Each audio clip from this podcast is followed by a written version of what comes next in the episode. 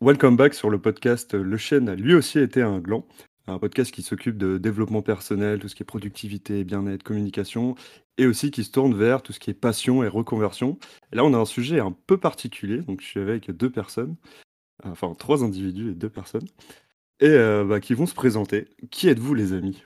Vas-y. Euh, bah, euh, moi, je m'appelle Maxence, j'ai 27 ans et puis euh, bah, je fais partie euh, de l'aventure La vie de Janine avec Moi. Camille. La vie de Janine. La vie de Janine. Moi, c'est Camille, j'ai 24 ans. Je travaille dans les ressources humaines parce que Max a oublié, mais il est infirmier et on voyage avec Tsuki. Qui est Tsuki? Euh, bah, alors, Tsuki, c'est notre chien, c'est un Finnois de Laponie.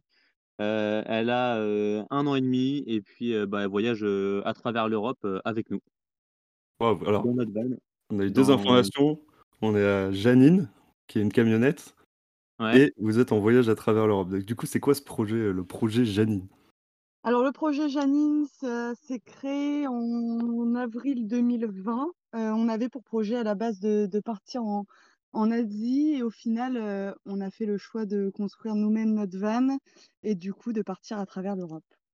Ok, euh, c'est un super projet ça. et c- donc vous avez eu le déclic. Le vrai déclic, c'était quoi? Parce que vous m'avez dit la date, genre avril 2020. Mais qu'est-ce qui vous a Euh. Donné envie de faire ça? Bah, euh, écoute, le, le projet euh, en lui-même, euh, on a eu un déclic. On a euh, en fait quitté nos appartements respectifs avec Camille trois ans avant le début du, du projet pour pouvoir mettre de l'argent de côté parce qu'on avait déjà envie de partir en voyage. Le projet de base était de partir en Asie en sac à dos, juste tous les deux, sans chien, sans camion. Et le problème, c'est qu'avec le coronavirus, bah, l'Asie a été complètement fermée, donc on a dû rebondir. Et bah, par le biais de, en fait, j'ai, je suis tombé sur un, un e-book sur Internet. Et le e-book, c'était comment concevoir son van. Et bah, en fait, je suis rentré en disant à Camille, qu'est-ce que tu penses de cette idée-là? Camille avait à ce moment-là très envie d'un chien. Ça a aussi, bah, du coup, ça, les deux idées se rencontraient. Le chien, c'était possible avec le fait de réaménager un van et de partir à travers l'Europe, qui restait, euh, mine de rien, un petit peu ouverte pour voyager quand même, malgré le, malgré le virus.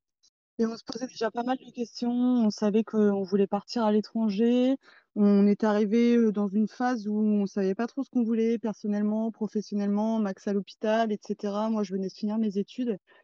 Et, euh, et même nous, dans notre couple, on avait besoin de projets, on avait besoin d'une aventure où, où on était un peu égoïste, euh, tant personnellement que dans notre couple.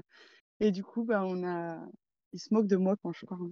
Et du coup, on a fait le projet du van et, euh, et en fait, Max m'a donné l'idée le, le soir quand il est rentré du boulot et je l'ai regardé, j'ai dit Max, ok, mais le van dans un mois, il est dans la course, sinon le projet on le fera jamais, on se trouvera toujours des excuses et, euh, et on, on, on se lancera pas. Donc euh, objectif un mois Et, pour trouver le van. et puis, bah, donc c'était en avril 2020, ça. Et ouais, mi-mai, fin mai 2020, euh, bah, la grosse Janine, elle était Dans la dans la cour. Et euh, comme on avait prévu, et c'est ce qui nous a permis de bah, justement euh, bah, continuer le projet euh, à fond, euh, sans trop se poser de questions. euh, voilà. D'accord. Et pourquoi Janine, d'ailleurs? Je sais même pas si moi-même je sais en fait. Alors pourquoi Janine? On a tous les deux une grand-mère qui nous a beaucoup touchés et beaucoup impacté dans notre vie. Et en fait, euh, à cette période-là, on écoutait beaucoup l'album de L'Homme Pâle. Et en fait, il a appelé son Ah, album Janine en référence à sa grand-mère. Et on s'est dit que c'était euh, un, un bon compromis entre les prénoms de nos grand-mères, ne pas mettre l'un ou l'autre et mettre un nom euh, qu'on a en commun et qui nous a, qui nous a liés. Voilà, donc Janine. Ouais. Ouais, d'accord. Mais c'est vrai, moi j'aime bien donner un nom justement à ce genre d'objet, sinon tu dis ouais je vais, au- je vais, ouais, je vais dans le van. Bon, Exactement. tu vois, genre. Exactement. Et, et- et ce qui est drôle, c'est que là, on, ça fait neuf mois qu'on est parti, neuf, dix mois, et on est l'un des seuls vannes qui a un prénom féminin.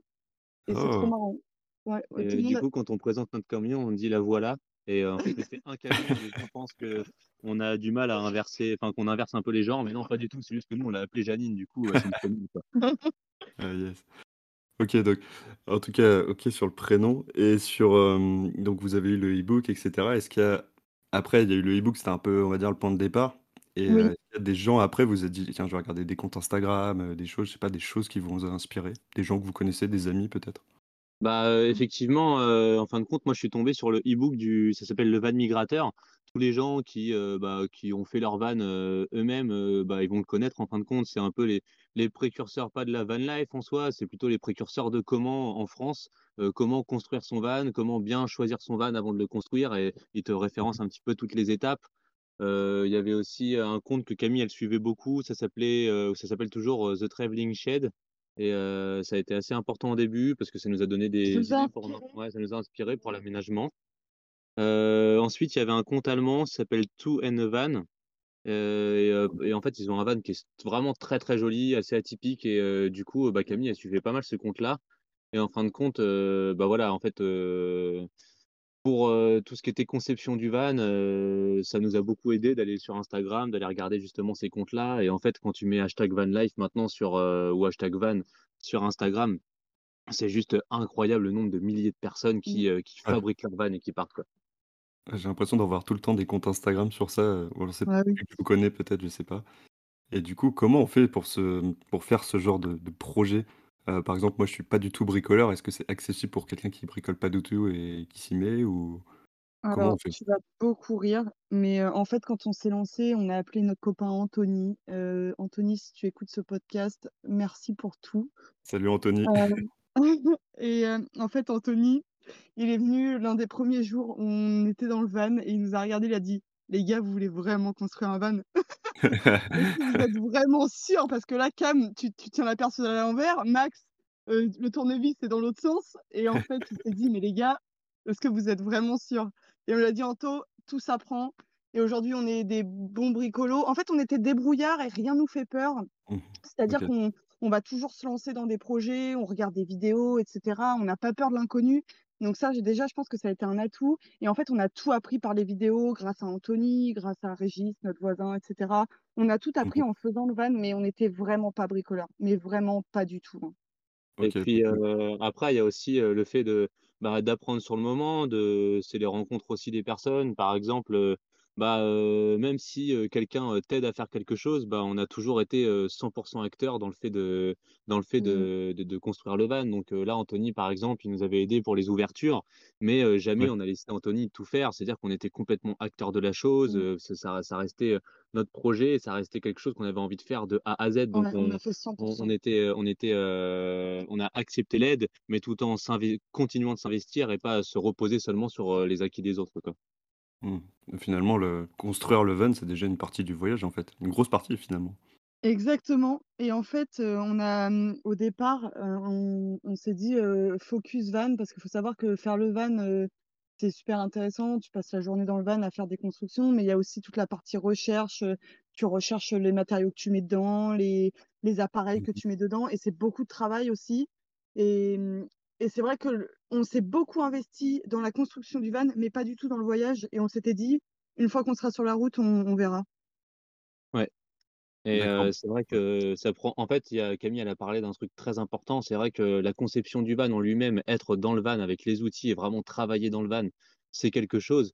Mais heu, c'est vrai qu'en amont, heu, je pense que tu passes quasiment tout autant de temps, voire même quasiment plus, bah, en fait, à faire des à faire les plans de ton van, à, Mmh. calculer, par exemple, ton ton ton besoin en électricité, Mmh mh. à, chercher ce qu'il y a de moins cher et cetera. Enfin, en gros, les recherches en amont sur la construction en elle-même du van, elles sont, elles sont énormes et franchement, on est tombé sur 2 sites, qui nous ont bien aidés. Si ça peut aider les gens, bah, c'est le site du Van Migrateur et heu, monfourgonaménagé.com et franchement, c'était super. C'est ça aussi qui nous a bien bien bien aidés pendant le dans le voyage quand on se posait pas mal de questions et heu, bah, il y a des groupes après Insta, heu, genre, heu, l'atelier, by Marie-Caëlle qui, à qui tu peux poser des questions et qui eux sont concep ils font des vannes, voilà, de manière professionnelle, mais c'est des gens qui sont accessibles et qui te répondent à plein de questions quand tu en as envie, quoi. OK, ouais, c'est, c'est assez clair. Ça a l'air d'être beaucoup de travail. Du coup, ça vous a pris combien de temps, ça, à peu près? Alors, faut savoir qu'on travaillait tous les 2 à plein Ouais, temps c'est et vrai. on a pris 6 mois en tout à faire le van, de du moment où on l'a eu, du moment où vraiment c'était fini, 6 mois. D'accord. Ouais, avec l'homologation, hein. C'est-à-dire qu'on a fait homologuer notre van, donc il est pas considéré comme, heu, une voiture, heu, comme un utilitaire normal. Il est considéré maintenant qu'on ce qu'on appelle, VASP caravane, donc il est considéré comme un camping-car, quoi, Mmh. Donc 6 D'accord. mois. Faut le faire passer par, c'est quoi le l'organisme qui valide ça? C'est l'Adréal. C'est la la Réal, en fait, tu as tout un document, je vais pas je vais passer les les aspects techniques parce que c'est un peu compliqué et puis pas très intéressant, mais c'est en fait, c'est intéressant pour l'assurance et c'est intéressant à la revente et en fait, tu es assuré comme si tu étais dans ta maison avec tes biens et cetera.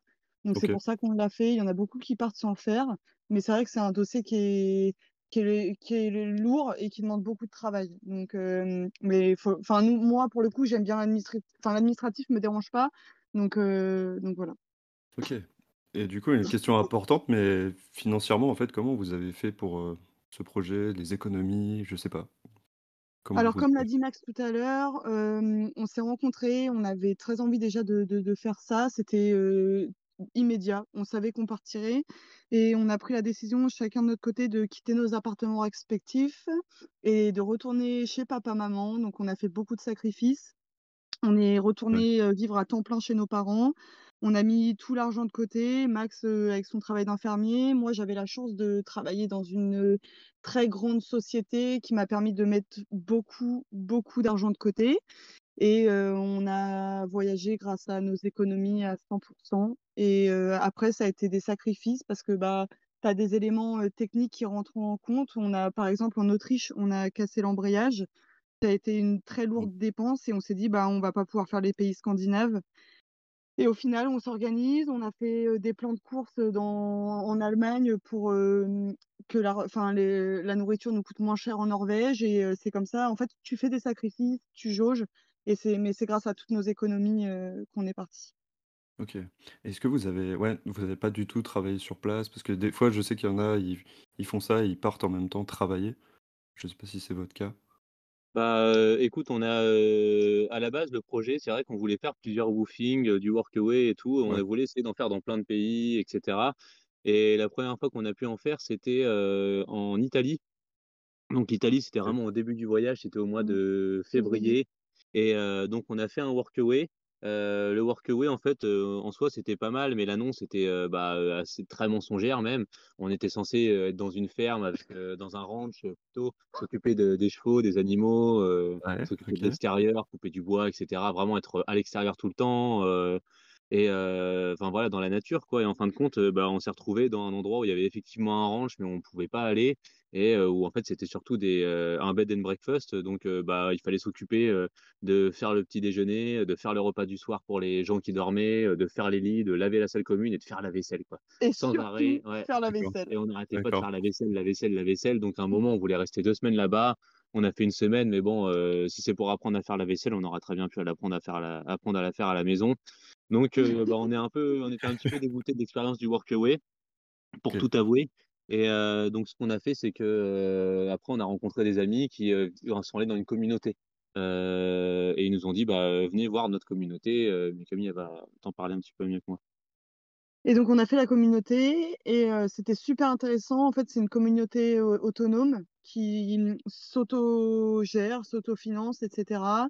Ils ont leur production de vin, leur boulangerie, L'huile heu, d'olive l'huile aussi. d'olive, la bière et en fait, ils vendent ils vendent, heu, à l'extérieur, ce qui leur permet d'avoir de l'argent et du coup de réinvestir dans la communauté Mmh et aussi, enfin, c'ét c'était génial. C'était vraiment une super expérience. On est restés 2 semaines et c'était super intéressant de voir, autre chose que notre mode de vie, à la maison, que nous on connaît. C'était pas du tout religieux, c'était vraiment juste autonome. C'était aussi une communauté qui était très ouverte à l'extérieur donc il y a les gens de l'extérieur qui venaient dans la communauté, les communautaires qui allaient aussi à l'extérieur donc c'était quelque chose de très ouvert. Ils avaient également leur école, c'était vraiment très intéressant. Ça a été, un grand plaisir de faire cette expérience. Mais après du coup, Heu, bah, en fin de compte, heu, après cette expérience peut faire un peu flipper dans dans l'esprit parce qu'on pense à des hippies, des choses mh. comme ça, mais en fait non, c'était pas du tout ça, c'était bien comme Camille elle l'a expliqué. On s'est en allé de cette communauté, bah, parce que voilà, à un moment on avait fait un petit peu le tour, on fallait qu'on continue à voyager et avec Camille après on a pris la décision de, bah, éventuellement s'il y avait, beaucoup de s'il y avait vraiment un endroit qui qui nous, parlait. On aurait continué à faire du woofing ou du workaway, mais bah, c'est ouais, c'est pas mauvaise expérience et du coup, bah, c'est pas arrivé de nouveau et on s'est dit, si ça l'opportunité se présente, on le refera, mais l'opportunité s'est pas représentée donc on a juste, voyagé et kiffé. on s'est arrêté quelques jours dans un endroit, en Croatie, un refuge pour les ours. C'était vachement sympa aussi, c'était, bah, très atypique et et c'est un endroit où on aurait pu rester plus longtemps, mais je pense qu'on a on avait surtout soif de de voyager, de faire du kilomètre et puis, bah, De voir le de de maximum de de de voir le maximum de choses. D'accord, mais du coup sur, heu, justement sur voir le maximum de choses, est-ce que c'était planifié dans les grandes lignes? Est-ce que c'était ultra précis ou genre, heu, vous vous êtes dit, «Demain je vais en Italie, demain je vais en je sais pas où»? Alors, pendant qu'on faisait 2? le van, on a quand même pensé un peu au à la destination, l'itinéraire et cetera. Donc on s'était dit: «Bon, on descendra l'Italie, on prendra un ferry en Grèce, puis on remontera». Mais on s'était vraiment dit que ça et puis monsieur le covid, heu, on a décidé autrement et en fait, tout était fermé, toutes les enfin, au mois de décembre, vraiment, c'était une catastrophe. Et donc on a pris la voiture et en fait, on on a fait Munich, Albanie d'un coup parce que tous les pays, heu, d des des Balkans étaient fermés. Et après en fait, heu, on s'est dit: «On prévoit plus rien» et le enfin, la la route nous fera, heu, aller à un point A, à un point B, enfin, on s'est dit: «On on laisse Janine, heu, nous emmener où elle a envie de nous emmener» et en fait, à chaque fois qu'on a planifié quelque chose, ça changeait donc heu, à un moment, on planifiait plus rien et on a fait, en fonction du vent. Et au final, on a eu un voyage, à la hauteur de nos attentes. Et si on avait planifié le voyage, ça se serait même enfin, on n'aurait pas fait autant de pays que si on l'avait pas Ouais, c'est planifié. vrai qu'à un moment, en fait, on a surtout voyagé, bah, en fonction de de la météo, on a voyagé en fonction de enfin, voilà, de Des ce de de copains. de des copains aussi, des opportunités qui se présentaient à nous. En fait, on a voyagé vraiment, c'est la météo, les rencontres, les besoins, les envies et puis, heu, bah, on a arrêté de se dire qu'il fallait qu'on planifie, heu, on essayait surtout de planifier de façon à à ce que le voyage, heu, bah, il continue de nous plaire au maximum, quoi. Ouais, je pense que j'aurais été un peu comme vous, je j'aime bien planifier, mais sur ce genre de truc, je m'imagine pas, Mmh. te dire: «Ouais, dans 15 jours, je suis là-bas, dans 15 jours, je suis» heu, Exactement. enfin, Après, ça pas t'arrive des fois, tu es possible, un en petit fait. peu obligé, hein. Oui, forcément, mais Mais pas le faire le tout le voyage, temps. il est plus beau quand tu te laisses aller, hein. Ouais, ouais, c'est vrai. Après, heu, voilà, des fois, il y a des deadlines un petit peu, heu, bah, heu, tu là, par exemple, on a un ferry, heu, on est à Helsinki, heu, aujourd'hui et on a un Yes. ferry, heu, du coup, dans, heu, 3 jours, heu, pour aller à Stockholm. Donc, bah, des fois, tu as des petites deadlines un peu comme ça, mais, je pense que la manière dont, heu, tu aurais aimé le faire, bah, c'est la manière dont on le fait. Bah, c'est genre voyager un peu au gré du vent. Puis de toute façon, tu as des objectifs communs, mais, tu y arrives à faut faut voilà, faut essayer d'y arriver quand tu quand tu le peux et pas, t'imposer des choses parce que sinon, je pense que le voyage, ça devient un stress et et c'est pas ce qu'on veut, quoi. exactement. Ah, tu m'étonnes. En parlant de alors je sais pas si on peut parler de stress, mais je vais te rentrer un peu plus dans la la proximité. Heu, comment ça se passe de vivre à 2 dans un van, qui plus est avec un chien? Heu, est-ce que vous arrivez à avoir des moments, heu, solo? Enfin, comment ça se passe, en fait, la vie à 2 dans je sais pas c'est combien de mètres carrés? Habitable, on doit être à 2 m². Tu veux Yes! savoir, comment ça se passe quand on fait caca, c'est ça? Ouais, par exemple. Ça a été dur au départ. Heu, chacun doit trouver ses marques dans aussi peu de mètres carrés. Et je pense que même seul, ça doit être compliqué de trouver ses marques, donc je vous laisse imaginer à 2. En fait, tu découvres l'autre autrement, tu t'apprends à à connaître l'autre autrement et et à à tu apprends aussi à toi-même te connaître. Ouais, tu apprends et à t'adapter du coup parce que, bah, heu, voilà, enfin, genre, tu t'adaptes beaucoup plus à l'autre, heu Et donc c'est vrai que c'est enfin le le départ, faut pas mentir, c'est compliqué de se retrouver dans si peu de mètres carrés, à 2. Mais en fait, tu prends vite des habitudes comme tu peux les avoir, dans une maison. Ça prend peut-être un petit peu plus de temps, ça demande peut-être un petit peu plus d'écoute, à dialoguer, mais dans le couple, à dialoguer dans le couple et et en fait, au fur et à mesure des jours, des semaines, chacun prend ses habitudes et les problèmes qui étaient présents au début en sont plus du tout et vraiment, on apprend vraiment à vivre dans enfin, on pensait pas vivre aussi bien dans si peu de mètres carrés et au final, on a réussi et même quand on retrouve des mètres carrés, on a un peu du mal à s'y faire. On est là, heu: «Putain, c'est grand et Max, tu es où, heu?» ouais, c'est un peu ça, ouais. On est un peu perdu quand on rentre dans une maison, il y a les copains qui sont au mois de juillet, au mois de juillet Ouais. et et on s'est retrouvés dans la maison, on a dit: «C'est immense, quoi». On est on est 7 là-dedans, mais c'est c'est immense et mais c'est super plaisant, c'est un autre rythme de vie, mais on s'y fait et avec le chien, heu, en fait, elle a sa place et elle s'habitue aussi, Tsuki, donc heu, ça ça a jamais été contraignant, le chien. Mmh, Tsuki, sa on se dit, heu, toujours qu'elle vit sa meilleure vie parce que la journée pour pas qu'elle soit, emmerdante et pour qu'on puisse circuler dans le van quand même, bah, on la met on met son tapis sur le lit et genre, bah, là, on est sur le lit et puis, bah, elle dort dessus, quoi et Mmh puis la Oui, nuit, en fait, pour pas, pour pas qu'elle nous embête, pour qu'on dorme, tranquillement quand même, pour, bah, pour être tranquille, tranquillité. quoi, pour notre intimité, bah, Tsuki, elle dort par terre, en fait, elle est pas chiante. C'est un chien qui s'adapte, elle peut rester toute une après-midi dans le van, elle peut enfin, franchement, on a beaucoup, beaucoup de chance sur le chien que qu'on a parce que C'est normal, c'est franchement. Ah bah, elle est elle est elle est super, elle s'adapte, elle doit rester dans la voiture, elle vient dans la voiture. Elle se tape 20 kilomètres de rando, elle prend les 20 kilomètres de rando. Franchement, le chien, ça a jamais été, heu, trop un problème, Mmh. heu, même pas du tout. C'est vrai que c'est parce que moi je connais des chiens qui sont un peu plus, heu, énergiques, on va dire comme ça Oui, oui. ouais. c'est vrai que pour avoir vu. Tsuki, c'est vrai qu'elle est très, Ouais, mais on en a rencontré, les chiens, voilà, c'était un frein. Donc Ah il y en a qui ont de la chance, d'autres un peu moins, et d'ailleurs sur votre, on n'a pas parlé des équipements, vous avez quoi? Des toilettes, douches, qu'est-ce que vous avez? Ouais, vas-y, vas-y, comment? Alors on a, heu, le gaz, Ouais. l'électricité, on a des toilettes sèches, heu, qu'on regrette pas du tout. Il y en a qui voyagent sans toilette, nous, ça se enfin, on n'aurait pas fait sans toilette. Ouais. On a l'eau, bien évidemment. Par contre, nous, on a le frigo et on n'a pas de douche parce qu'on a On aime fait puer, parce qu'on aime puer. On aime on aime Ah ouais, l'odeur, On l'odeur du voyage, l'odeur du voyage. on s'est Ouais. dit: «Quitte à faire, les nomades, autant les faire, heu» non, mais êtes on a le choix de pas faire de douche. De 1 parce que c'était un coût et ça nécessitait un chauffe-eau qui coûte très Ah ouais, cher et en fait, on s'est dit: on 1 on fera des économies, 2 ça économise de la place et on trouvera toujours un endroit pour se laver, que ce soit à l'eau froide dehors ou dans des campings et cetera. Et aucun regret parce qu'on se lave dehors avec une douche solaire, heu, si ça peut donner des idées à certains, mais heu, c'est juste incroyable donc on se lave dehors ou quand vraiment il fait très froid, on trouve des campings et aucun regret. Aucun regret de pas avoir de douche dans le van. d'accord, on peut aller dans un camping comme ça et demander juste les sanitaires, par exemple? Ou enfin Oui, la douche, heu? ouais, ouais, tu peux mais voilà, le problème, c'est que des fois, c'est ça hors peut de être, prix, oui. heu, hors de prix, heu, voilà, je citerai pas le Ouais, nom, du camping qui nous a fait payer 10 balles la douche, en Bretagne, mais voilà, il y en a, ils sont un petit peu un voilà, je pense qu'ils Ingrat. profitent, un petit peu de du côté, tourisme, et puis que du fait que les gens, bah, voilà, ils aient pas forcément, accès à ça dans leur, dans leur van ou autre et donc ils te font payer des prix exorbitants. Mais sinon après, voilà, on a on en général, on essaie aussi de trouver des bons plans et bah, on ça soit on les trouve, via les autres voyageurs, qu'on connaît, soit on les trouve, bah, via les applications, via des choses comme ça et c'était quoi le c'était quoi le nom de l'application où vous avez les places de parking, enfin de campement? Alors ça s'appelle Park4Night et vraiment Ah pour, heu, si vous voulez voyager, heu, que ce soit en van, en sac à dos, en vélo, c'est vraiment l'application à avoir. C'est tu as tous les services donc eau et cetera, douche, heu, station essence, les les laveries aussi et tu as après voilà tous les parkings avec, tous les avis, des photos et ça c'est vrai que c'est, c'est super. Et on vous a pas dit, ah ouais, parce qu'on a il y a un équipement qu'on n'a pas et vous allez être grave surpris, mais c'est machine à laver sèche-linge.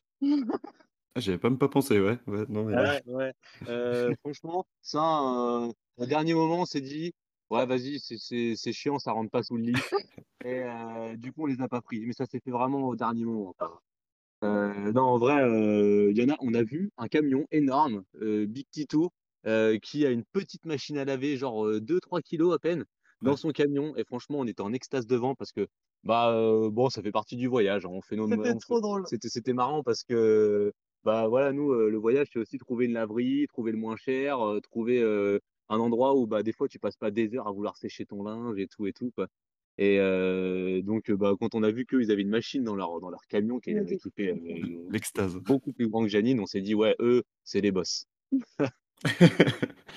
Après c'était plus grand effectivement, à un moment tu es un peu Ouais, bloqué par ouais. la Largement plus grand. ouais. Je vous propose de passer un peu au côté, hem, c'est quoi les conséquences du voyage? Enfin voilà, c'est ça qui est qui est important et c'est quoi qui vous a le plus marqué? Ça peut être, heu, un lieu, des rencontres, un moment, les 3, enfin tout ce que vous voulez. Heu, bah, heu, Camille, elle aime bien en fait, on en a parlé un petit peu tout à l'heure de quel moment c'est le meilleur du voyage et Mmh mh. heu, on était, heu enfin, quel est le meilleur moment du voyage? Parce que c'est pas très bien dit que comment je l'ai dit et heu, quel est le meilleur moment? On était, heu, unanimes sur, heu, le fait de parler d'une famille, heu, qu'on a rencontrée en Turquie qui nous a hébergés pendant quelques jours. Exactement. En fait, on avait, des objectifs un peu on savait pas du tout où on allait, mais on avait un peu les rêves du voyage, l'idéal, qu'est-ce qu'on voudrait pour que notre voyage soit juste parfait et on parlait toujours de rencontrer une famille dans un pays, heu, voilà, de des locaux et vivre avec eux quelques jours. Et on est arrivé en Turquie et on est arrivé au moment du ramadan et on s'est dit, heu: «Oh là là, mais si on pouvait passer l'Aïd» parce que vraiment c'est une très grosse fête chez eux. Ouais. et on s'est dit: «Si on pouvait passer l'Aïd avec une famille, ça serait incroyable» et l'Aïd est passé, on s'est dit: «Bon bah, loupé, heu, on pourra pas passer, les fêtes avec, des locaux. Bon bah, on va quitter le pays et cetera» et en fait, 3 jours avant de quitter le pays, il y a une famille, dans un village, nous on mangeait, il y a une famille dans un village qui nous tournait autour et cetera. Et on les voyait, ils avaient envie de nous parler.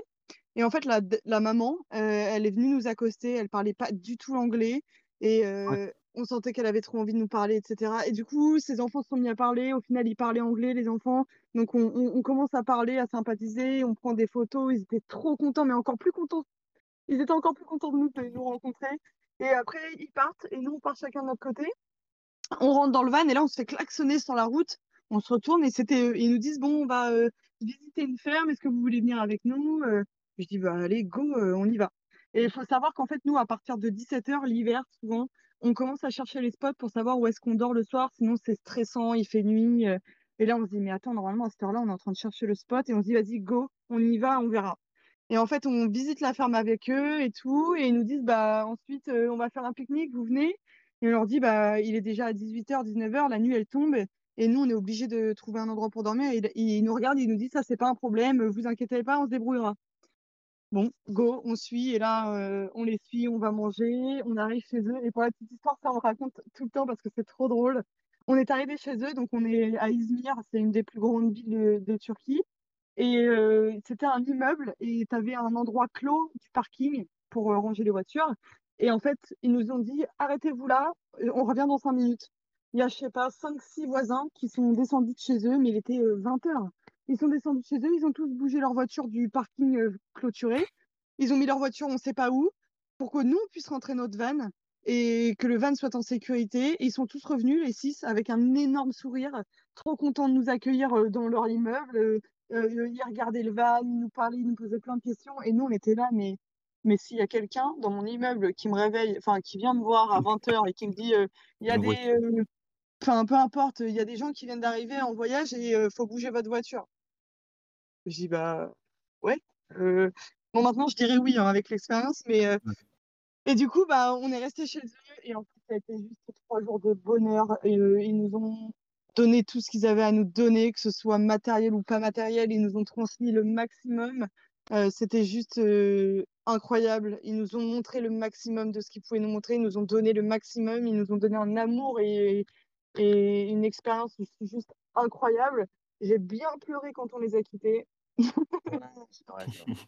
Mais heu, c'était, heu, c'était vraiment je pense que c'est un moment qui était très fort et qui nous a donné beaucoup de sens à notre voyage. Ouais, mais c'est vrai que quand tu en parles, ça a l'air, heu, enfin c'est je me sens transporté d'une émotion hyper positive. Ouais, mais et en fait, ces gens-là, ils Mais c'est toute la Turquie en exactement, mais cette famille-là, elle elle elle nous a rencontrés et elle nous a juste donné et c'était gratuit. C'était vraiment, on vous donne mais ils nous ont donné un amour, mais ils nous ont enfin, on était en pieds nus dans la maison, allongés dans le canapé à manger, boire, heu, du thé, heu, mais on était vraiment, heu, comme si j'étais chez tata, quoi. C'était, extraordinaire, vraiment, enfin extraordinaire, ils étaient super chaleureux, et on est toujours en contact avec eux et et c'est génial. Puis c'est important de dire qu'en fait, c'était, en plus complète c'était vraiment la fin du voyage. On partait, heu, 2-3 jours après une La fois qu'on les avait quittés, on quittait la Turquie et en fin de compte, bah, heu, les avoir rencontrés, ça a été juste, heu, bah, heu, se rendre compte qu'en fin de compte, bah, ils étaient complètement à l'image de leur pays parce que c'est un pays hyper accueillant, hyper chaleureux. Et puis, bah, le fait d'avoir passé du temps avec eux et de voir comment ils ont pu, être avec nous, et donner autant, alors que, bah, en soi, ils étaient pas obligés de le faire, quoi. Et ils ils don ils donnaient juste par, par envie de partage, par, par amour, quoi, en fin de compte, tout simplement, parce qu'ils aiment partager, ils aiment l'humain et et du coup, bah, c'était top, quoi. Franchement, heu, c'était un super souvenir, heu et puis, heu et puis voilà. ça redonne, ça redonne vraiment foi en l'humanité. C'est vrai qu'en en France, on a peut-être Mmh. ce biais, heu, enfin Moi, je genre, je me disais pas: «Ouais, je vais accueillir une famille comme ça, genre, heu, vraiment sur un coup de Exactement. tête». Je sais pas, c'est pas dans notre mentalité peut-être, c'est un peu triste, mais Ouais, ouais, ouais, après c'est sûr Mais qu'ils sont connus pour ça, hein, pour leur ouais. hospitalité, hein. Mais après nous, c'est vrai qu'on s'est dit là en rentrant, on voit un van de touristes ou des gens à vélo ou des des des gens en sac à dos. Maintenant, c'est vrai que ça nous a peut-être donné une image différente, on sera peut-être un peu plus ouverts. Mais, je pense qu'on n'est pas fermés en France, c'est juste qu'on est un petit peu craintifs et heu, faut juste, ne pas trop avoir peur. Et je pense que quand tu vois là, toi, je suis sûre que par exemple, vu qu'on t'a raconté ça, peut-être que demain tu as un van d'Autrichiens, qui enfin qui se pose devant chez toi, bah, peut-être que iras tu seras beaucoup plus ouvert. Et peut-être tu auras moins peur pour leur parler et cetera. Ouais, ouais, ouais. Je pense que c'est juste l'expérience et l'inconnu qui fait un petit peu peur, mais heu, mais c'est vrai que là-bas, ils ont pas trop peur de ça, ils sont Très ouverts. Ouais, c'est vraiment top, quoi. C'est vraiment le côté humain qui vous a plus marqué. Est-ce qu'il y a un lieu en particulier qui vous a marqué? oui. Oui, il y a plusieurs lieux, C'est heu, compliqué, hein, comme Votre question, mais podium votre podium, heu, non, mais dans les endroits qui vous ont fait le plus rêver, ça peut être on n'importe a quoi, mais tout qui aimé vous font le plus en fait, on a tout aimé à travers, heu, à travers l'Europe. C'est-à-dire, heu, les les les couchers de soleil, heu, vraiment fabuleux en Croatie, Tani en Albanie, les, par exemple, on a on a été accueillis, enfin accueillis, c'est un endroit où tu peux rester, sans forcément, enfin, c'est un restaurant avec une dans un dans un dans une vigne en fin de compte. Et en Albanie, tu es en plein milieu des terres, le gérant, il est juste extraordinaire et bah, on a passé d'excellents moments avec lui, pareil avec des couchers de soleil à mais à tomber par terre, sur, toute une énorme vallée, en Albanie où au loin, tu arrives même à voir la mer. D'un côté, on a aussi aimé, bah, la grandeur de de la Norvège là et heu et puis, heu Mais c'est vrai qu'il y a eu un moment fort, heu, quand on a en fait, on n'avait pas du tout, imaginé mettre les pieds en Turquie et on avait imaginé la Cappadoce sans même regarder de vidéos, de photos et cetera. Et en fait, quand on est arrivé en Cappadoce, Max l'explique bien, il dit tout le temps: «On a fait des heures et des heures d'autoroute» et a un moment, tu te le GPS, il dit: «Tournez à gauche» et là, tu tu tournes mais tu arrives dans la en Cappadoce et là, on s'est regardés, on a eu beaucoup d'émotions à ce moment-là. Vraiment, on s'est regardé, on a eu les larmes, on se dit: «Mais tu vois ce que je vois?» et c'était juste le moment où tu arrives en Cappadoce, c'est juste incroyable et ensuite, il y a eu la montgolfière aussi. On a fait de la montgolfière à quatre heures le matin au lever du soleil, heu, au-dessus de la Cappadoce. C'est vrai que ça a été des moments quand même hyper intenses. ouais, ouais, carrément et puis la Cappadoce, en fait, ce qui est joli, c'est, heu C'est qu'en fin de compte, c'est une formation, dans une vallée de plusieurs kilomètres carrés et c'est des des amas rocheux de toutes les couleurs, qui surplombent les uns les autres, qui sont, parfois gigantesques, parfois tout petits, mais tout est hyper atypique et c'est vrai que, bah, en fait, tu tombes un peu dessus d'un coup, c'est un petit peu vallonné avant, mais tu vois rien d'extraordinaire et quand tu arrives dedans, bah, en fait, il y a que quand tu le vois que tu comprends, quel à quel point c'est joli, quoi. Parce que franchement, Mmh c'était vraiment magnifique et et on a eu la chance de pouvoir faire de la montgolfière là-bas, heu, parce qu'en plus avec le covid, bah, ça coûtait déjà ça coûtait vraiment pas cher par rapport à d'habitude et heu, bah, en fait, quand tu le vois, heu, avec les montgolfières, et que tu es vraiment à l'intérieur et que tu le vois vraiment d'une vue panoramique sur, bah, sur toute la Cappadoce, bah, c'était c'était juste magnifique. En plus, tout ça au lever du soleil et bah, ça rend vachement le lieu, Atypique. le fait d'avoir, des centaines de enfin une centaine de montgolfières qui se lèvent d'un coup comme ça, tous les matins. Mais, quand tu es dedans et puis que, bah, tu es au milieu de tout ça, bah, c'est c'est juste formidable, quoi. Ouais, on pour je pense qu'on pourrait faire, un lieu, un pays, sans sans aucun souci, Ouais, c'est sûr. c'est ça a été vraiment tout le long, ça a été une une claque à chaque fois, mais c'est vrai que la Cappadoce, Ouais. La Cappadoce, on va dire, ouais. OK. Je sais qu'il y avait les vous êtes allés récemment aux îles, les fameuses îles Lofoten, c'est comme ça qu'on oui, prononce, en Norvège, oui, Lofoten, ouais. qui était un petit peu, ton le rêve but, de max, Keke. ouais. Ouais, Max. Ouais, heu, ba balance pas les surnoms comme ça, un Arvalo, ouais. Non mais bon, tout est enregistré, c'est bon. Oh ouais, mais heu, je crois qu'elle en a un peu fait exprès en plus, hein. non, je te jure que Ah non. ouais? Non, mais les îles Lofoten, en fait, pour l'histoire, c'était marrant parce qu'avant même qu'on quand on qu'on démarre le voyage, c'est un endroit, en fait, la Norvège où, heu, avant même Mmh. d'être avec Camille, j'avais toujours eu envie de venir et puis après, en fait, bah, Camille, bah, elle avait, aussi vu la Norvège, voilà, dans les grandes lignes, heu et ça lui donnait aussi envie de son côté. Donc en fait, on s'est trouvé un peu, bah, un pays commun qu'on avait vraiment très envie de visiter.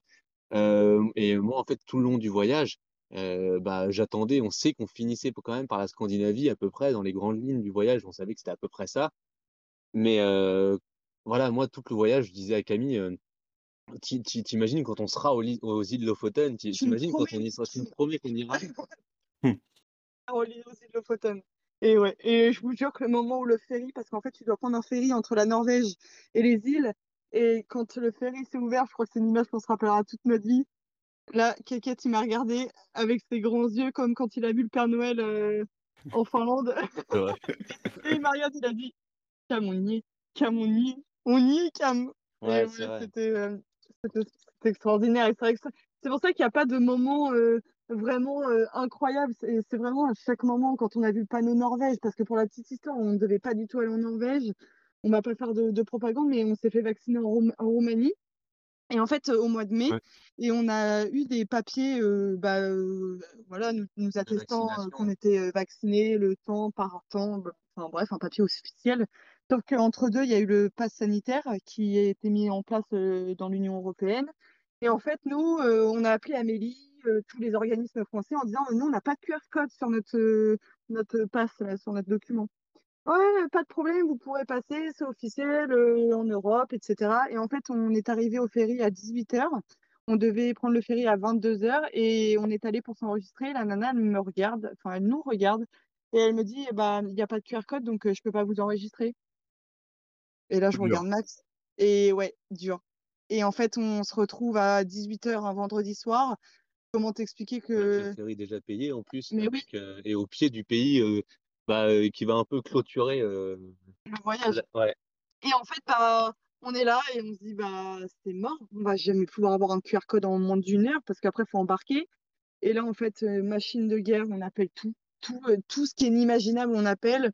On finit par trouver l'idée d'appeler l'ambassade, de France en Roumanie, enfin bref, ça répondait pas, obligé d'appeler les numéros d'urgence. On a fini par avoir 1 heure avant le départ du ferry, on a réussi à avoir le le, le QR code, à s'enregistrer et c'est pour ça c'est aussi ça a été aussi un moment très fort parce qu'on ça a été les montagnes russes et heu et quand on a vu le panneau Norvège, qu'on est descendu du ferry, qu'on était vraiment sur le pays, ça a été aussi hyper intense. Ouais. Vous étiez sous tension, quoi. Ouais, Ouais, ouais, ouais, puis on était on était en furie, on on a hurlé sur le parking, on s'est sauté dans les bras, on était mais on hurlait comme des enfants, mais on on hurlait, avait heu notre passe pour rentrer en Norvège et on nous avait clairement dit, heu, 1 heure avant, bah, qu'en fait, on pouvait oublier, quoi. À part, heu, si bah, après il nous restait Ouais. l'option de, faire des enfin de de on savait passer pas ouais, passer par les voies terrestres ou, ou même en fin de compte, bah, de d'attendre, heu, un un nombre de jours suffisant pour pouvoir, heu, avoir un QR code et cetera. Enfin bref, Ouais, heu, ouais. on sait pas combien de temps ça nous aurait pris, quoi. Donc, heu, on avait on a, pu aller en Norvège, main et franchement, c'est vrai que ça, c'était un bon un bon gros bonheur, heu, bah, parce qu'on s'y attendait pas, quoi. Ouais, puis je pense qu'au fur et à mesure du tu as cette expérience-là, mais aussi au fur et à mesure du voyage, tu apprends à être, un peu confortable avec, des trucs que tu connais pas, quoi. Oui. Globalement Ouais, et en plus sur des petits trucs comme ça, après, je pense que tu reviens en France, tu es en mode: «Ouais, OK, c'est pas grave, heu, ça va le faire, quoi». Oui, oui, oui, c'est heu, c'est vrai qu'on est peut-être un peu plus positif, il y a plus trop rien qui nous fait peur, on s'adapte.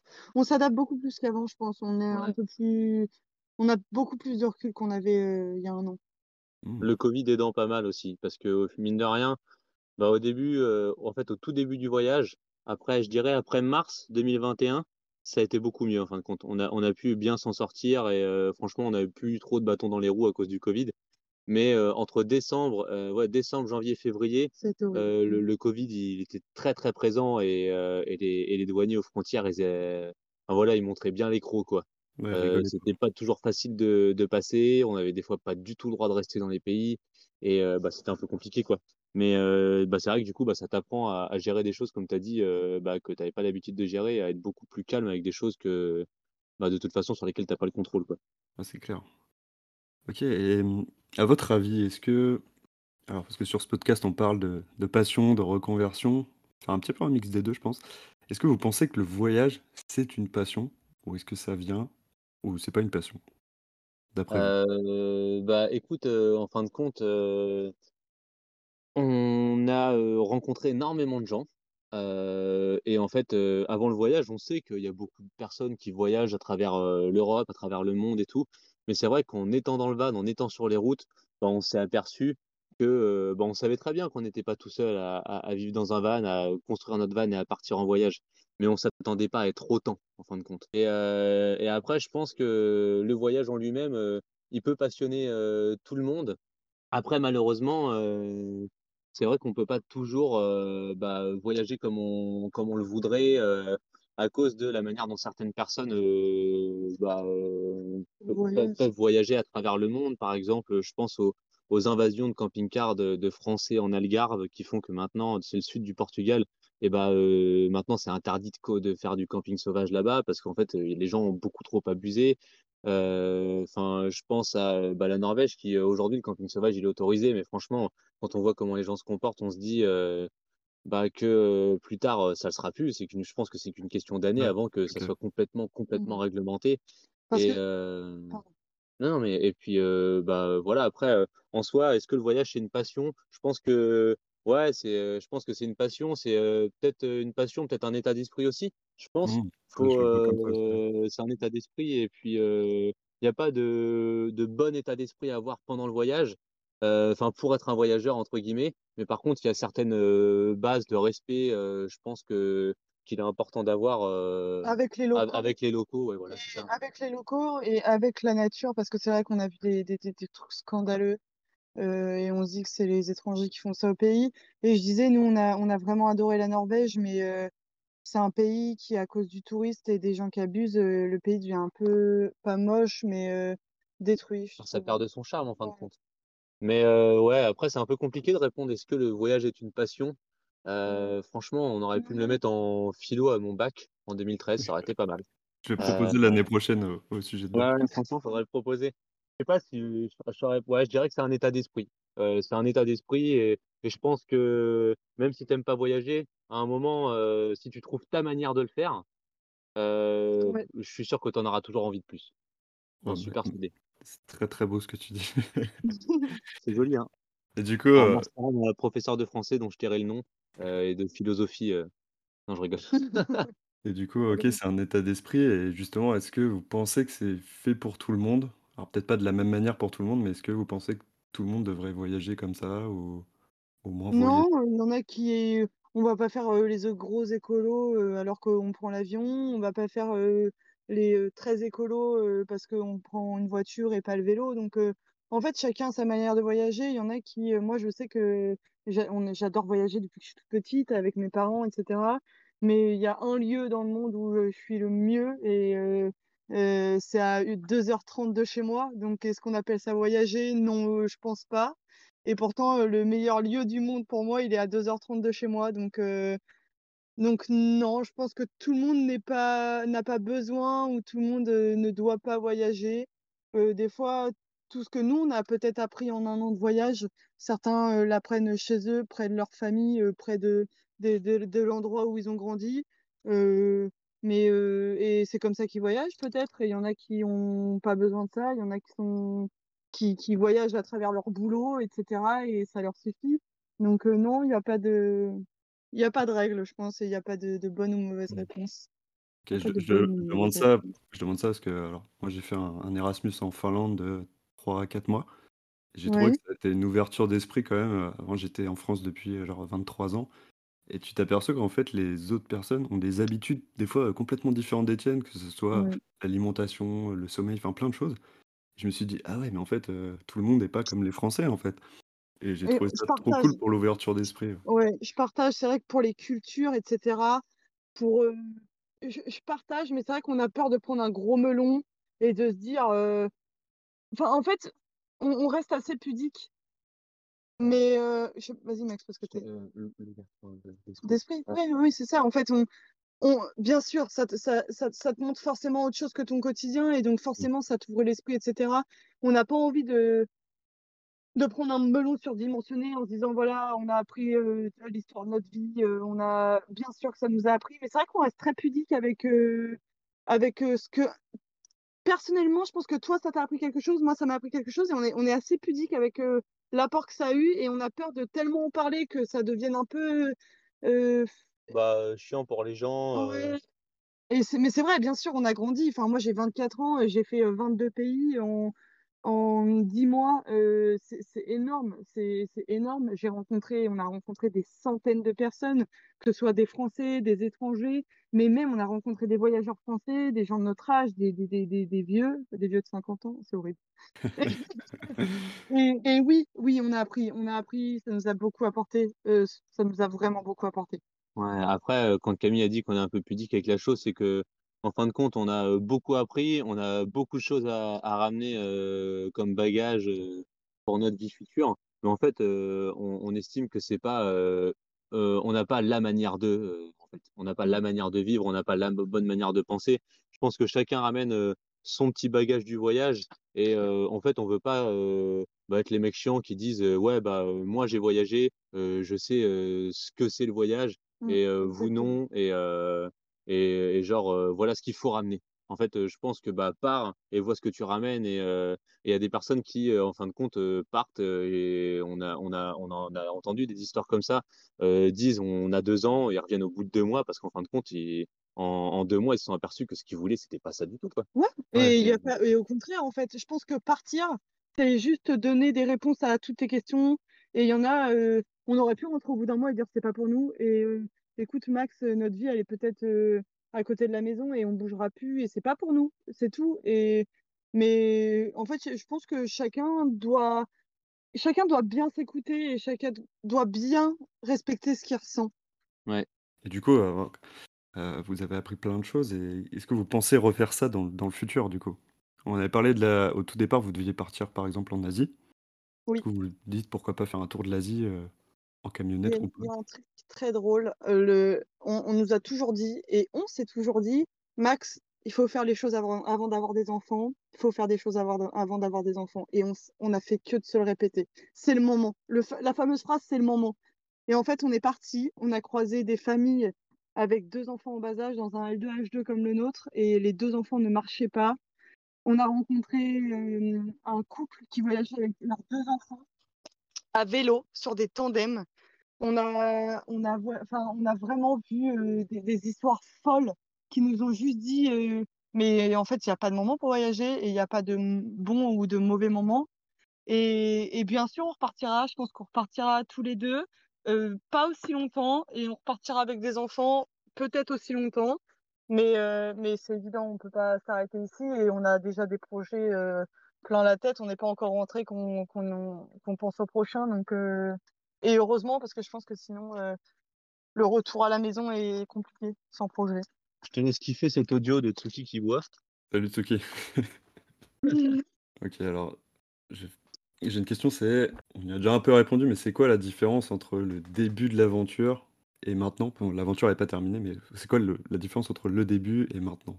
Qu'est-ce que qu'est-ce que vous avez le Je me rappelle plus. quoi votre Euh, meilleur apprentissage? entre, ah, la différence entre le début euh, de l'aventure et, et la fin, euh, c'est genre euh, qu'est-ce qui change euh, Qu'est-ce qui un vous a changé le plus? Euh, je pense qu'en fin de compte, le voyage, euh, il nous, il nous aide à, à conforter euh, des, des choses dont on avait envie, à répondre à des questions où on avait déjà plus ou moins les réponses, et soit euh, bah, à conforter ces réponses, que ce soit positivement ou négativement. C'est-à-dire euh, qu'est-ce que je veux, qu'est-ce que je ne veux pas. Et euh, bah, nous, ça a renforcé déjà notre couple. Ça a renforcé aussi bah, les projets qu'on a à l'avenir. Ça, enfin, les projets futurs de pour quand on rentrera. Et puis, bah, comment? Euh, Euh, ben ouais, euh, qu'est-ce qui a changé depuis le début? Bah, euh, on est un peu plus euh, serein et on a su répondre à des questions euh, euh, auxquelles on avait peut-être euh, pas pris le temps de, de bien répondre parce que bah, quand on est chez soi dans notre vie, euh, bah, tout va un petit peu trop vite et, euh, et là on a eu le temps de, bah, de, de d'avoir le- du temps pour nous en fait et, euh, et de savoir ce qu'on veut, mais déjà chacun pour soi Ouais, qu'est-ce qu'on a vraiment envie de faire au retour? Euh, personnellement et après qu'est-ce qu'on veut pour notre vie de couple à deux? Et, euh, et ça franchement on en parle assez souvent euh, et euh, d'ailleurs euh, bah enfin on, on est on, on a on a plein de projets dans la tête quoi sur sur sur notre retour quoi ça va ça va arriver, la question va arriver. Non, mais c'est vrai qu'on est, on est parti peut-être. euh, on est, on est parti en se disant euh, on verra ce que ça va nous apprendre. Et au final, je crois que ça nous a, ça nous a beaucoup appris sur, euh, sur notre couple, oui, comme dit Max. Et c'est évident parce que, comme tu le disais tout à l'heure, euh, tu vis dans deux mètres carrés. hein, donc, tu apprends à te connaître, tu apprends à parler, tu apprends à te comprendre.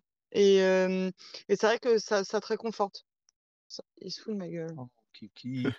Ah, Non, mais c'est vrai que ça- c'est forcément, ça te réconforte dans ton couple. Tu te dis, si tu vis bien dans 2 mètres carrés, euh, tu vivras forcément bien dans 30 mètres carrés. Ça a aussi, euh, pour nous, ça a peut-être, euh, ça a été un renouveau pour nous et je pense qu'on en avait besoin et c'est évident. Et, euh, et je pense qu'après ça, euh, il peut pas nous arriver grand-chose parce qu'on sait ce qu'on veut et, et c'est super important.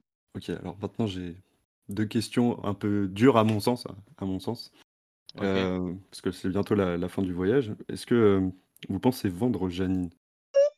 Alors, GG, on, on va répondre tout de suite. On- la question, on se la pose. Si c'est pas tous les jours, je pense que c'est tous les deux jours Euh, ou deux fois par jour. ou trois fois par jour. Mais on se la pose, sincèrement, on se la pose tous les jours. D'ailleurs, on parce que voilà, se la pose assez la question. En gros, si on la vend aujourd'hui, on est encore très rentable sur le, le- le projet. Ouais, Le problème, c'est qu'il y a un an de voyage, il y a six mois de construction, il y a, il y a un peu une âme qui s'est incorporée à, à un van qui reste matériel. Et je pense que ça sera très très dur de le vendre parce que c'est des souvenirs, ça a été un projet qui nous a aussi construit. Et voilà, mais d'un côté, il faut penser intelligemment et donc pourquoi pas la revendre pour un, faire de nouveaux projets et du coup, euh, deux, être rentable. Donc euh, on ne sait pas. On ne sait pas, il y a des jours où on se dit on s'en fout de l'argent, on la garde et euh, on, on la, on la crame. Ouais, c'est un peu le cœur ou la raison, quoi. Exactement. Et Hmm, aujourd'hui, on est un- vu qu'on est, encore dedans, je pense que c'est impossible de, de choisir la raison. Ah non, c'est justement. euh, on... Ah oui, oui, t'as raison. raison. C'est impossible de choisir la raison et de se dire euh, On la vendra. il faut euh, être rentable. Et euh, en plus, bah, le voyage, si ça nous a bien appris un, truc, c'est que bah, euh, bah, euh, on a la chance euh, bah, euh, d'avoir fait des études et tout. On a la chance de, de pouvoir rentrer, trouver du travail et, d'avoir de l'argent qui va rentrer à un moment ou à un autre. Donc, bah, en soi, on, enfin, je sais pas comment dire. Qu'en gros, bah voilà, on sait que l'argent ça vient, ça va, ça vient, et que bah voilà, c'est pas forcément en revendant Janine qu'on trouvera notre bonheur, au contraire quoi. Exactement. D'accord. Il y a des fois où on dit ouais, on la vend, on s'en fout. Et des fois, on se dit, on peut pas s'en séparer quoi. Voilà. Jérôme, Ouais, on, je euh, veut pas de questions comme ça, s'il te plaît. Alors j'en ai une un peu encore plus dure, mais ça sera la dernière difficile, à mon sens encore. Est-ce que une fois qu'on a fait un voyage extraordinaire comme ça, qu'on a eu un temps libre de fou, qu'on a eu des expériences euh, vraiment incroyables, est-ce que c'est pas trop dur justement de se dire, euh, c'est, je retourne euh, à mon ancien travail, dans mon ancienne ville, Oui, euh, à votre avis? oui, oui, c'est super dur. Après, on a l'expérience d'Anto, euh, le copain de Max, Ouais. euh, qui qui est revenu d'un très long voyage et qui, qui a eu beaucoup de mal. Et c'est vrai que ça, ça nous a fait peur. Et du coup, on, on en a beaucoup parlé dès le départ. Dès le moment où on est parti, on disait toujours anticiper le retour.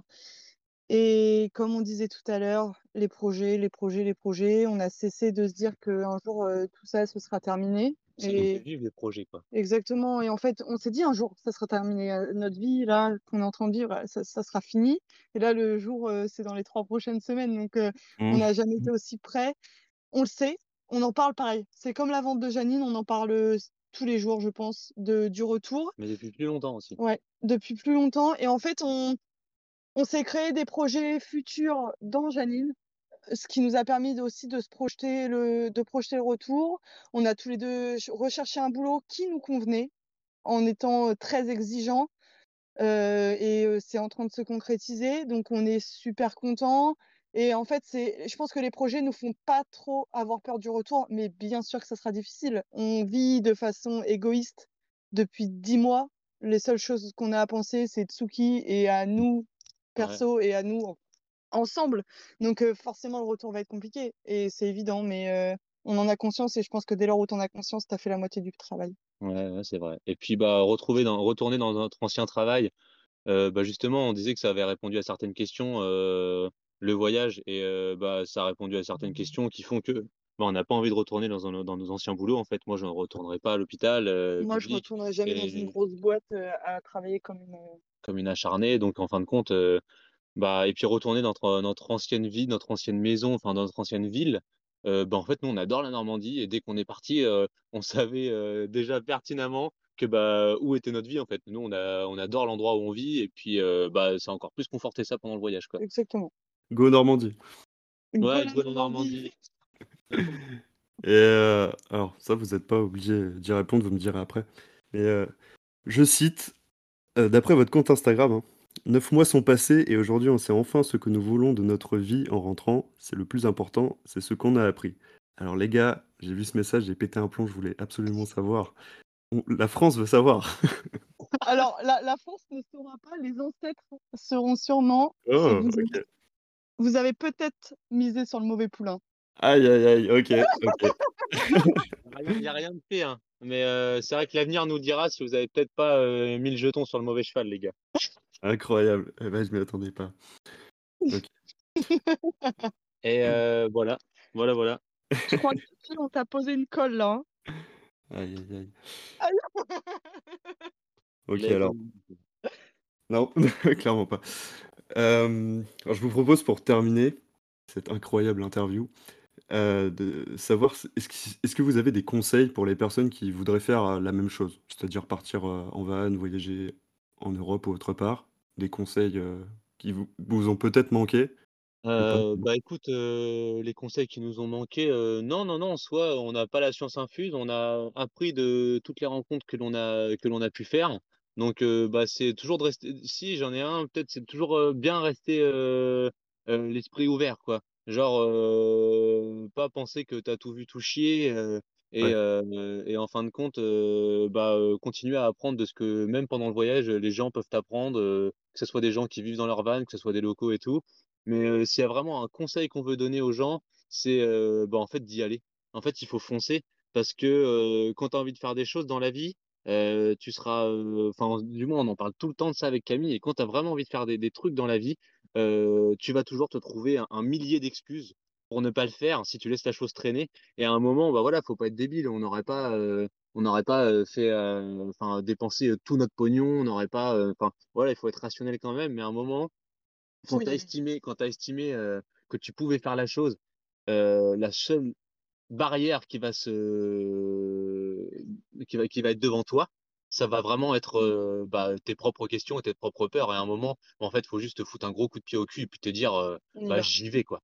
J'y vais et, et je fonce parce que, bah, parce qu'en fait, sinon, tu, tu, tu feras jamais rien, quoi.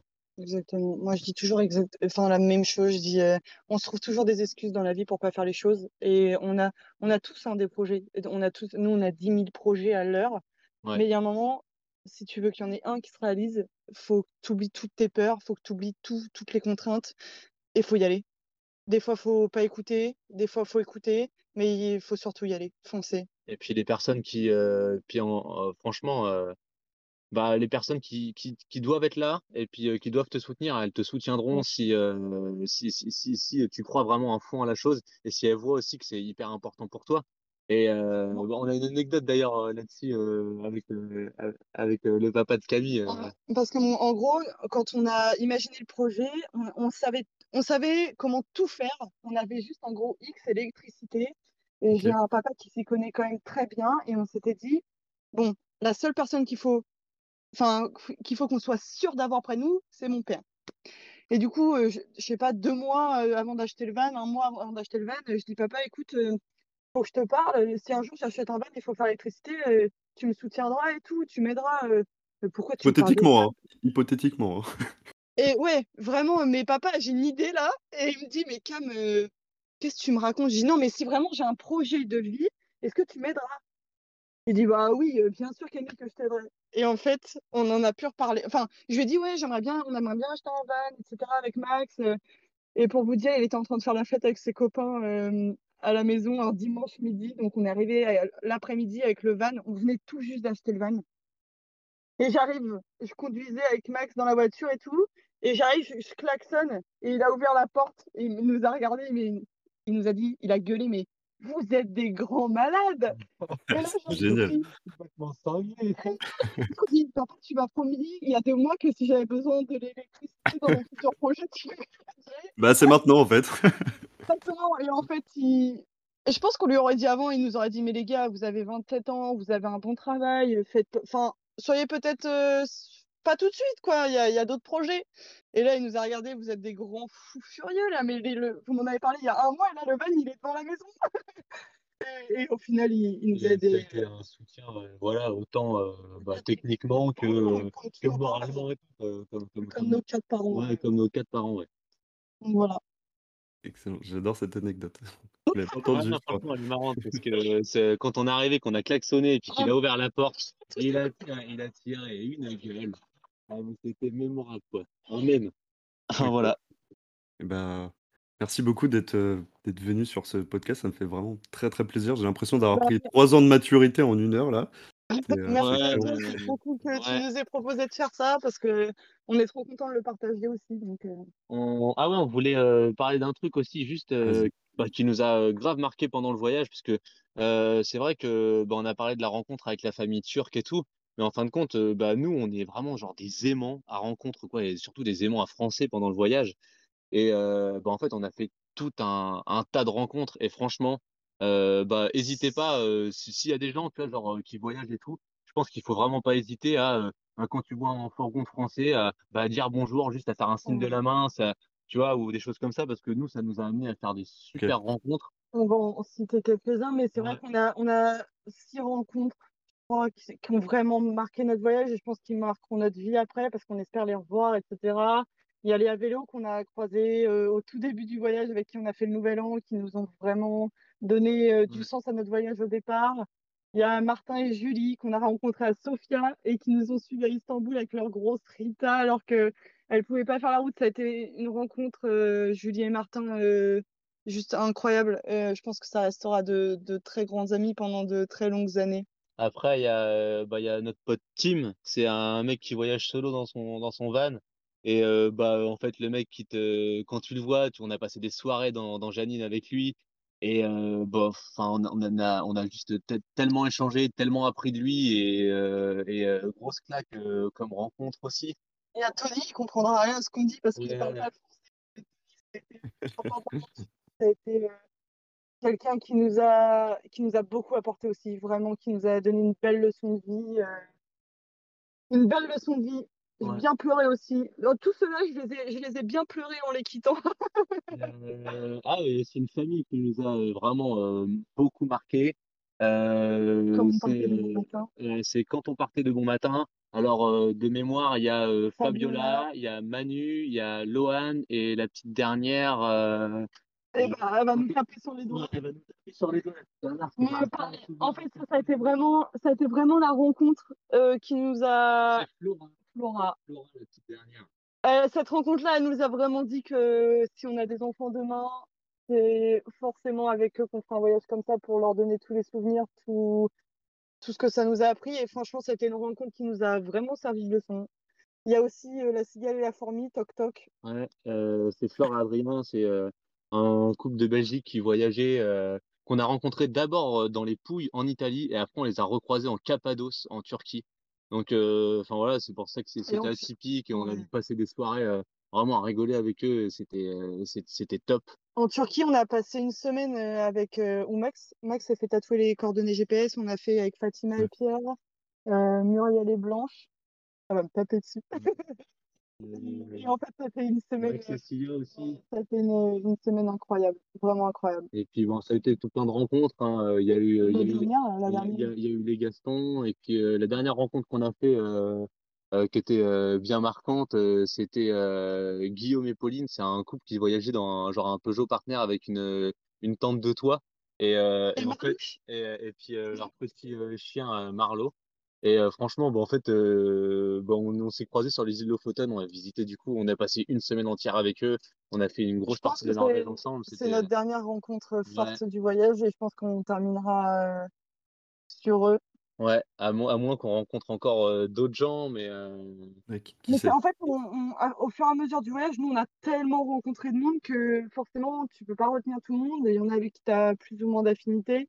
Mais c'est vrai que ces 6-7 premiers qu'on vous a cités, ça a été on espère vraiment les revoir, heu Ouais, ouais, franchement, c'était c'était top et puis, en plus, heu, durant notre voyage, on a eu la chance d'avoir la la visite de la famille.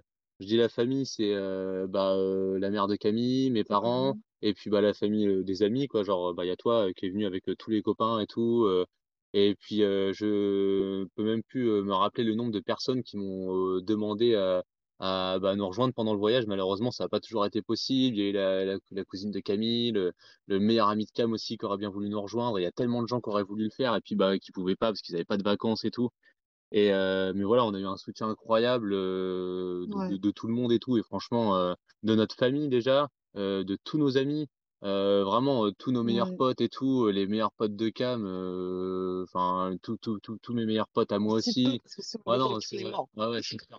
Mais de toute façon et on sait très bien très bien de qui on parle quand on quand on en parle, tu vois? Mais heu, ça a été top. On a fait une cagnotte aussi et genre, bah, c'est grâce à la cagnotte qu'on a pu, heu, faire aussi beaucoup de choses dans Jeanine, faire aussi beaucoup de choses pendant le voyage et heu, donc on a été soutenus de partout et le soutien, c'était hyper important et puis, bah, pendant le voyage, en fait, les rencontres, bah, ça a été aussi un énorme soutien parce que, bah, tu apprends des gens, tu voyages tout tout le monde voyage d'une manière différente. Il y en a à vélo, il y en a en van, il y en a dans des plus petits vans, il y en a dans les vans gigantesques et puis, bah, Ça a été cool. ça a été ça a été vraiment très, très cool.